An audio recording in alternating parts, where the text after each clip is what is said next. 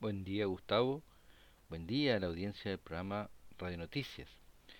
La NASA anunció el 14 de agosto que ya tienen fecha para la misión Crew 1.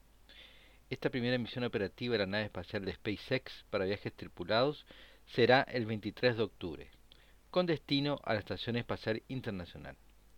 Habrá intensa actividad del tráfico hacia y desde la Estación Espacial Internacional. Por ejemplo, el 29 de septiembre será lanzada una nave de carga Cygnus que será impulsada por un cohete Antares desde Wallops Island, eh, Virginia.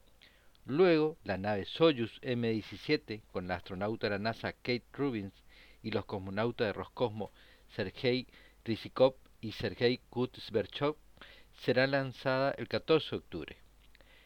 Esta misión reemplazará a la tripulación actual que regresarán luego del traspaso de mando de novedades en la Soyuz M16 que hoy está anclada en la estación espacial.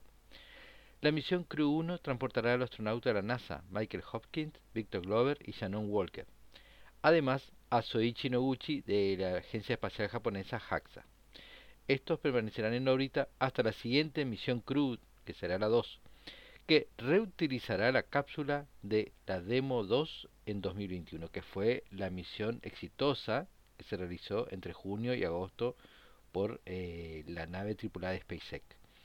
Aún falta una certificación final de la NASA para la Crew 1, que se realizará a finales de agosto o principios de septiembre. Ambos, el lanzador que se utilizará y las cápsulas, son nuevas unidades, por lo tanto necesitan esta última verificación informó para el programa Radio Noticias Pablo Germán Salazar.